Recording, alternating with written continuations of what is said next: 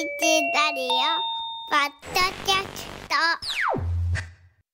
ト。改めましておはようございます。尾形祐介です。おはようございます。江崎由紀子です。はい8時になりまして大阪の空明るくなってきました。ますます明るくなってきました。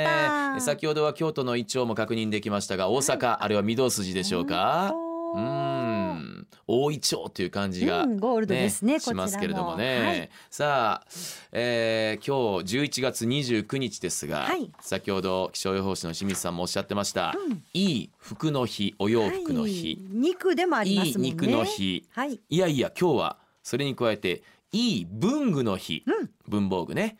でもあります。文具への興味関心を高めるだけでなく大切な人に文具の贈り物をしたりプレゼントし合うきっかけにしようという目的で制定されました、はい。今朝は文具ソムリエールの菅美里さんをおオンラインでつなぎまして、えーお話を伺います。菅さんおはようございおます。はようございます。おはようございます。お待たよせしました。よろしくお願いしよろしくおます願いします。ろしくお願いいたします。すみません菅さん今ご自宅ですか？はい、自宅です。あの菅さんの背景を今拝見することができるんですけれども それえリアルにいろんな文房具があの所狭しと並んでると考えていいですか？そうですね、すごいいろいろ並んでるんですけど、ごめんなさい、ちょっとあの片付いてないのであんまり見ないでいた方あいやがいいかも。もうすみません。もう見ちゃってますんであえていじりますけれどもあのほら笛木のりのあれ笛木ちゃんって言うんでしたっけ？はい、ふうきくんですね。あ笛木。くんのうん。キャラクターの T シャツだとかなんかこういろいろんなものが一番目を引きますね。そうですね。あの、ふうきくんといえば大阪なんですけれども、はい。うん。あの、すごく可愛くて大好きなので、T シャツとか、あと、あの、ふうきののりの、あの、なんでしょうね、あの、形になってうん。るライトを部屋ライトですか？だとライトですか？並んでます。はい、連なってるものですね。それと今何ですか？そのクッション状のようなものを大とお話しされてますけれどもそれどう考えてもマッキーの クッションですよねそうですね。これ非売品のマッキーの非売品クッションですね。はい。え非売品なんですか？か非売品なんですよ。あの当てました。えどういうこと当てるって？あなんかいろいろゼブラの商品あマッキーってゼブラという会社から出てるんですが、はいマッキーをたくさん買った人だけが権利をもらえるなんか応募みたいなのでクッションを当てたんですけどちょっと今寒いのでお腹にちょっとなんか抱き枕みいたいな感じですけれどもね、はい。でも菅さん一つだけ言わせていただくと私も52歳なんですけれど長い人生の中でマッキーはめちゃめちゃ買わせていただいてますよ今まで。そうですよね。はい。いいいいですよね。名品ですからねうん。マッキーは。うん。はい、えーそれで応募する権利ないかな今まで買った、本当ですね。うん、マッキーの本数で。なんていう形で、えー文具ソムリエールの菅さんと今日はお話しさせてもらうんですが、はい。文具ソムリエールというまず肩書きについて伺いたいんですがどんな活動をされてらっしゃるんですか、文房具をですね広くたくさんの方に知っていただくための活動ということでこのようにラジオで文房具の魅力について話させていただいたりですとか、うんうん。あとは文房具を作る監修のお仕事などもしています。あのどうでしょう？例えば前職文房具を扱う会社にいらっしゃったとかいうわけではなくどういう経緯で文具ソムリエールになられたんです？もともとハンズという会社で文房具の担当をしていまして、ハンズって東京ハンズさんのことですか？あそうですね。今ハンズになってますけれども、そこであの文房具を取り扱うお仕事をしてまして、ええ。あのそこでちょっと仕事をしながらこちらの仕事もしつつっていう感じですね。あのねやっぱりハンズさんとかロフトさんとかあの面白い文房具売り場ね、はい。い、ろいろ揃ってるんですよ。よく私もお世話になりまし私もよたくうろうろしてます。ねえ。うん。でまあもちろんお仕事としてハンズさんで文具専門のフロアにいらっしゃったということですけれどもさらに遡ると例えば幼少期から小中高かなあの文具を好きになったきっかけとかあれば教えてもらっていいですか？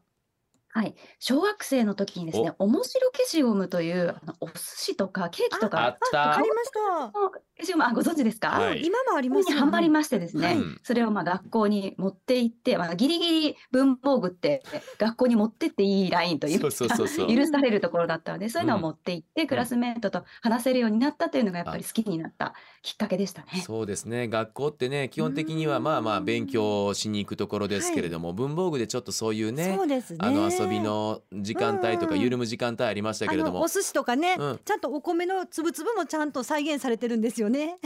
そうですそうです。ね娘たちが持ってます。ちなみに江崎さんご自身はうん。文房具なんかこうこういうの覚えてるこんなの好きだったなみたいな思い出あります？ああ私ね今やっぱりこう背景にある、このあのフエキくんフエキくん？ののりも使ってたし、うん。あと壁にねキャン,、えーキャンバスかなこれ。あノ大学ノートートありますよね。のキャンパスの、うん。はい。これは今も使ってます、これは名品ですよ、うん。うん、一番シンプルで使いやすくて娘たちも使ってますあの菅さんそのキャンパスの大判のなんかこう掛け物みたいなのがありますけどこれ何ですか？はい、あのこちらはですね、今私の部屋にポスターが貼ってありましてキャンパスノートのポスターですね。はあ。羽田の空港の横にできましたあのショッピング商業施設ですかね。はい。そちらに、えっと、さ2月くらいでしたかね、あのコクヨドアーズというあのコクヨさん直営のお店ができまして、そこで自動販売機であの買うとですね、中にあのこのポスターがついてくるっていうのがありましてそれで手に入れたものでございます。なんか日々その手に入れる活動をしてらっしゃるのがなんか羨ましくもあるんですがうん。菅さん私はね、えー小学校の頃ねロケット鉛筆だとかはい。あのこうあのシャ鉛筆の芯をこうひ取り出して後ろに回して取り出して後ろに回してっていうやつだとか、色鉛筆でね、えーなんかこうあの本体のところにバーって24色ぐらい芯があって、えーそれを1本抜いてつけてまたそれでうーんザーッと並んでるところに入れて押し出して出てきたやつをこう先に刺してとかいうねあのー楽しいね。うん、はい。私は文房具の黎明期だと思うんですけどねそういう面白文房具のあの心惹かれた小学生時代でしたね。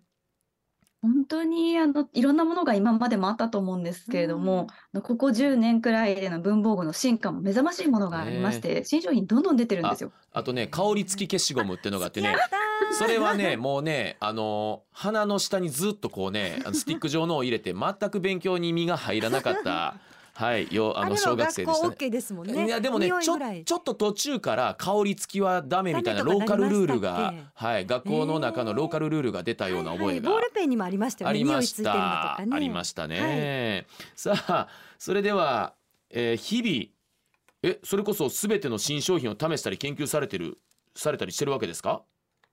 文房具の新作ってものすごく多いので、すべてというのはなかなか難しいものがあるんですが、とだいぶかなりの量は試してると思いますう。わーいいなそんな日々。うんさあ今日は菅さんの今注目の文具そしていい文具の日の、まあ、制定目的に沿いまして人にプレゼントしたくなる文具をそれぞれもう選んでいただいてるんですよね。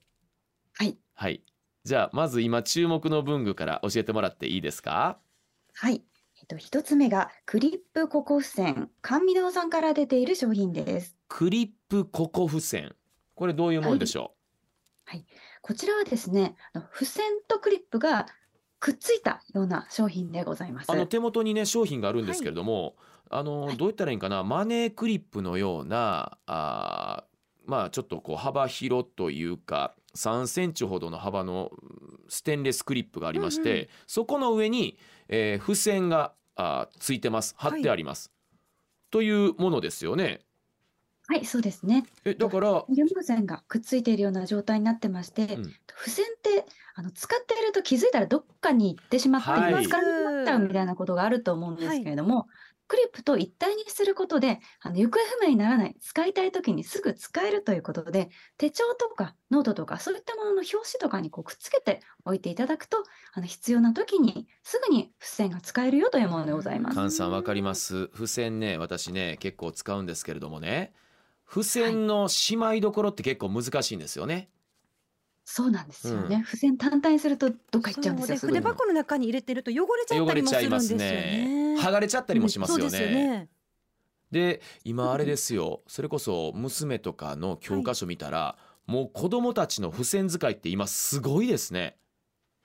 いっぱいつけて勉強されてますね。うんそうもう今あのえっと我々がね学生の頃そこまで付箋文化なかったでしょあったかもしれないけどあんま覚えてなくて。えあっそんなた使ってました？私付箋文化。それよりかは線引いたりとかしてましたよね。アンダーマーカーでしょ？うんうんアンダーマーカーとかあのこう端っこノートの端っこを折って、まあ、はい。ドッグイヤーっていうんかな、はい。こう私付箋文化に触れてきてなかったからね。娘たちはもういっぱいついてるんですよね。もう今辞書とかもすごいもんねあそうです付箋とかね。あでもこれいいですね、うん。なくさないし、うん。これやっぱり結構売れてるんですか？そうですね。ココフ線というシリーズが甘味堂さんから出ている大人気商品なんですけれども、そうなんだ。クリップが一体になっている商品ですとか、あとはあの最新バージョンだとあの洗濯バサミのようにガバッと開くようなタイプのミニクリップココフ線というものも出たりしてですね、種類が増えて、あのクリップの種類も増えているという、いろいろ使い勝手がいいものが、ご自身に合うものがいろいろ出ております。なるほどなるほどこれは確かにちょっとかさばらないですしね、うん。あのーなくならないし確かに実用的ではありますよね。うん。見た目もちょっとスタイリッシュで、うんおしゃれですね、うん。だからこれはプレゼントしたくなるというよりも自分が使う実用的なまず、えー文具一つ目教えていただきました。さあ次2番目にですねレトラクハサミというものが手元にあります。ひらがなでレトラクハサミヤクセルというところから販売されてるわけですか？はい、そうですね。こちらはハサミなんですけれども、ちょっはいと変わったハサミなんですよ。どんなシチュエーションで使うと思いますか？ちょっと待ってくださいよ、うん今手元にあるんですけれどもハサミがこうなんていうの？開かないように、えーこう閉じるようなカバーをカバーがありま。すすねでこれ取っていいですよね？はい、取っていただいて。不思議なハサミの形してますね。結構刃の部分がギザギ長めにザになっててなっいまますすね。先端のところがちょっとね。まず刃が長め、はい。で先がちょっとギザギザになってる。うん。え？これ？でなんかガチさんには大活躍の予感。なん私にですよね。え私大活躍の予感？え？全く。え例えばちょっと厚めのものを着るとか？薄めの薄い紙じゃなくて厚めのものを着るとか？ではないんです。ではない。シチュエーションは、シチュエーション。そうですね。どこで使うかと言われるどと、こで使うか。机の上じゃなくて、キッチン周りかもしれないです。え？あ食べ物を着るんですかこれ？近いんですけど、食べ物でもなくてですね、あ 食べ物のパッケージですか？そうですね。えなんてなんて？近づいてまいりました。レトラク、レトラクのわかっレトたというのがまた特徴でございまして。レトルトのレト？はい、そうです。レトルトのあのおー袋を切るためのものですか？そうなんです。ただ、切るだけではないんですよ。レトルトの食品を扱うときに便利な3つの機能がついております。なるほどわかりましたわまずレトルトの封切りますよねはい。でレトルトって最後まであのー具を出すの具とか汁を出すのって結構最後苦労しますよねその時に歯磨き粉のチューブを最後ギュッと使い切るような形で、このハサミで挟んで最後の最後まで絞り出すそうです。正解です。なるなるほどえでも3つの機能とおっしゃいましたよねほど、はい、そうなんですまだもう一つ。あるってことですか？もう一つあるんです。えっと一番先っぽの先端の部分がですね、ギザギザになっているとさっきおっしゃっていただいたんですけれども、え実はですね、このハサミ、切れるのは根元部分だけになっていまして、あはいはい。あ中本当だ。間部分は先ほどおっしゃった絞り出す機能絞り出し、あの切れないんですね。はい。刃なんですけど切れるようにはあ本当なってるだ。あのうん。あの歯歯の状態になってませんもんね。平べったいですもんねちょっとだけ。そうなんです。で、先端の部分ギザギザなんですけど、これなんや。厚いレトルトを掴むための機能、トングとして使えるようになってます。わかりました。今改めてですがうんこの長めのハサミの刃の部分の根元は切る用鋭い刃になってます。真ん中の部分はレトルトをこうギュッとしごき出す用、う。ん。先はギザギザになってるのでトングとして使う。つまむ用はい。これどうやろう？文房具というよりももうキッチングッズやねそうですね、ハサミということで、ちょっとなあの今回は入れさせていただいたんですが、うん。あのおっしゃる通り、あの実際あのお店に行くとですね、割とキッチンコーナーに置いてあると思いますので、探している際にはあのキッチンコーナーに行った方がいいと思います。キッチンバサミハサミは文房具ってことで今回は。はい。紹介いただいたんですね、い、やでもこれは確かに私、うん。ね、あの熱々のをこう持ち上げるのも大変で結局菜箸とかでやって洗い物も増えますしね。さんそれとねあの私実はほんと最近ちょっとだけちいちゃなこれどうしたらいいんやろうっていう悩みだったんですけどまさにこういうレトルトものとかそれ以外のね料理の時に袋を切る時に一応ここから切ってくださいって手で開けられるようなものが多いでしょ、うん。でも意外と開けられないこと多いんですよ手がちょっと油ついてたりして滑ったりとか。でその時にまさにキッチンバサミあるんですけど、はい。キッチンバサミってお肉とかあのちょっとこう切りたいでしょ？それで袋切るん嫌やなって思うことあったんですね。私もそうだ。です。よね。生理的になんかね生理的にね。ちょっとどうしようかなって言って。でもでそれで他のもの切ってるものでは切りたく切りたくなないいでしょ？しこれ解消やわ、本当ですね。めちゃめちゃ細かい、うんうん。あのところやねんけど。でもそういうのありますよね。なんかね肉やらねあのー切るの食材切るので切りたないもんね、はい、自分のこう生理的な問題なんですけど、ね、ありがとうございます。あありがとうございます。結構いい感じであの満たされてきました。はい。さあ次に人にプレゼントしたくなる文具でいいですか、はい。続きましては、アソラボのライブポットブーケという商品です。アソラボのライブポッドブーケ。はい。はこちらはですね、ちょっと私が監修した、作った商品なんですけれども、はいはい。こちらペンケース、長方形のペンケースがまあ2つ続いているような形になっているものでございまして、はい。ええっとペンケースが、あの二つはい、はい重ねられてるようなはい、うん状態のものです。で、裏側にマグネットと滑り止めがくっついていまして、はいパタンと2つのペンケースを畳めるような状態になっております。重ねても使えるし開けても使えるって感じなんですよね。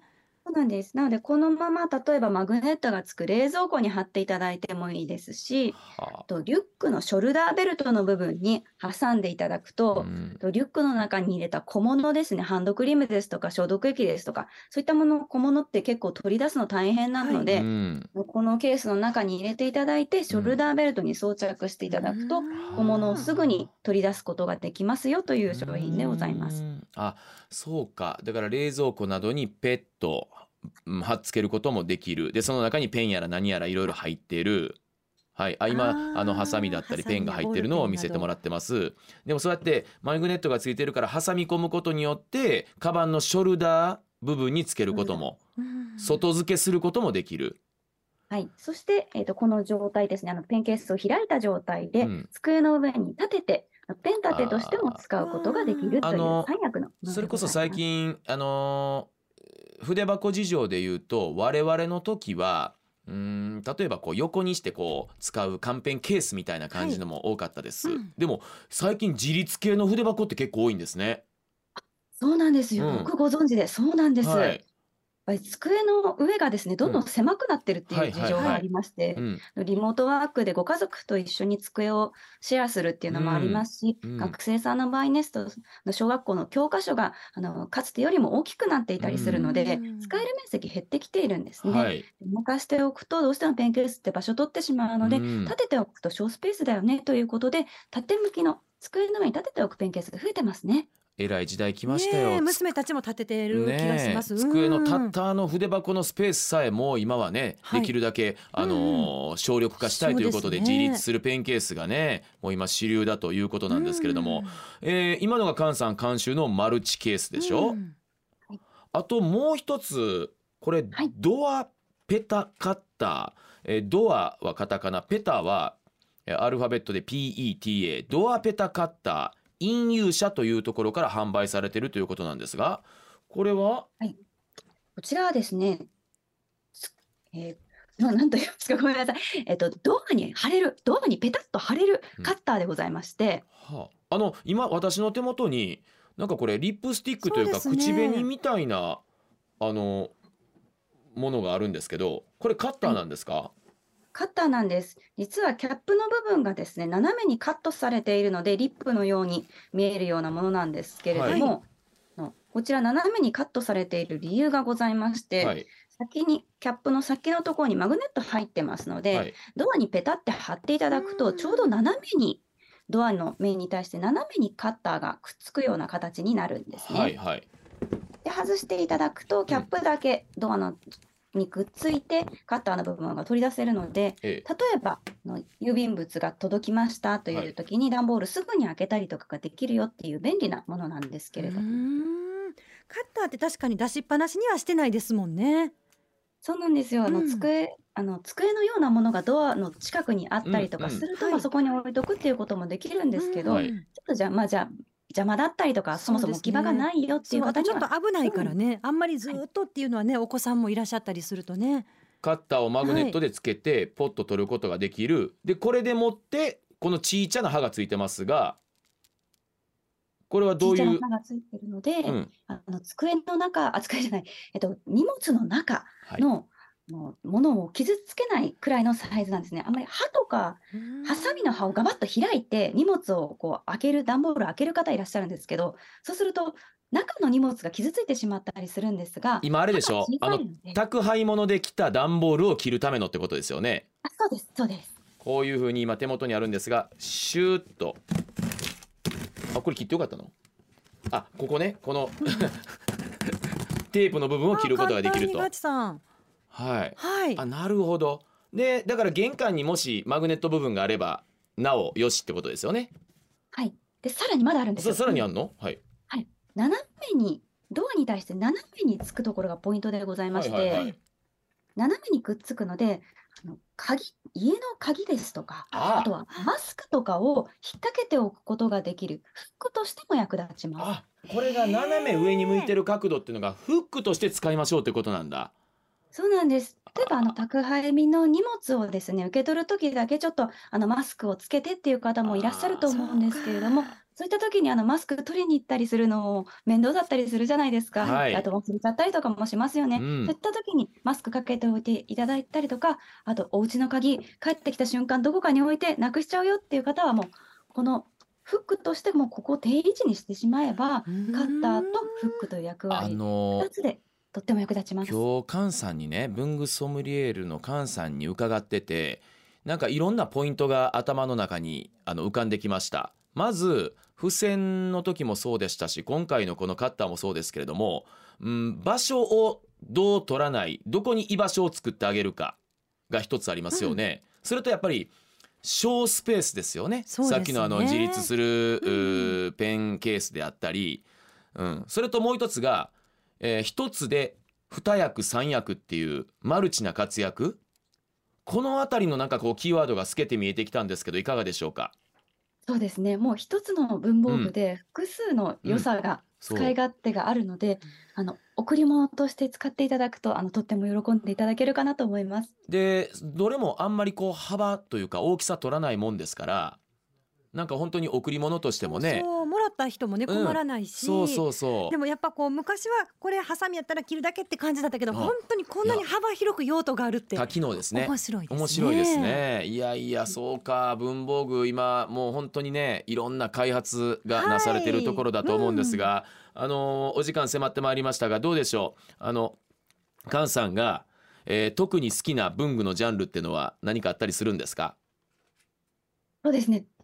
系ですね。筆記具系はやっぱり好きですけれども、あはい全般好きです。うん好きですでも私ね思いますあのこの開発というか発明はもう画期的だなって思うのが私の仕事柄でもあるんですけれどもね資料プロ野球だったりスポーツの資料を作成するんですけどフリクションペンはすごいですねそうですね。消せるボールペンうん。のフリクションペンはもう本当に素晴らしいですね。また新しい商品も出ておりますので。あそうですか。うん。あれはもう世紀の開発だと思いますけれどもね。さあ改めて菅さんの考えるまた伝えたい文具の魅力っていうのは何か最後に教えてください。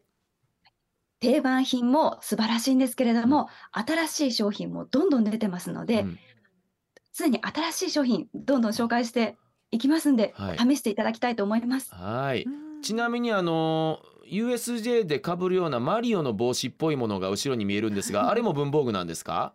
こちら笛木くんの赤い帽子あですね。ああれマリオじゃなくて笛木くんの帽子ですか？私赤はいの部分ですね。あ赤い蓋がついておりますけれども。うわーなんか菅さんのお部屋がもうねうん夢の文房具で囲まれてっていうのがはいね本当にあの文具愛が伝わってきますけれどもあの今朝は文具ソムリエール菅美里さんに文具についてお話を伺いましたありがとうございましありがとうございまたした。ありがとうございました。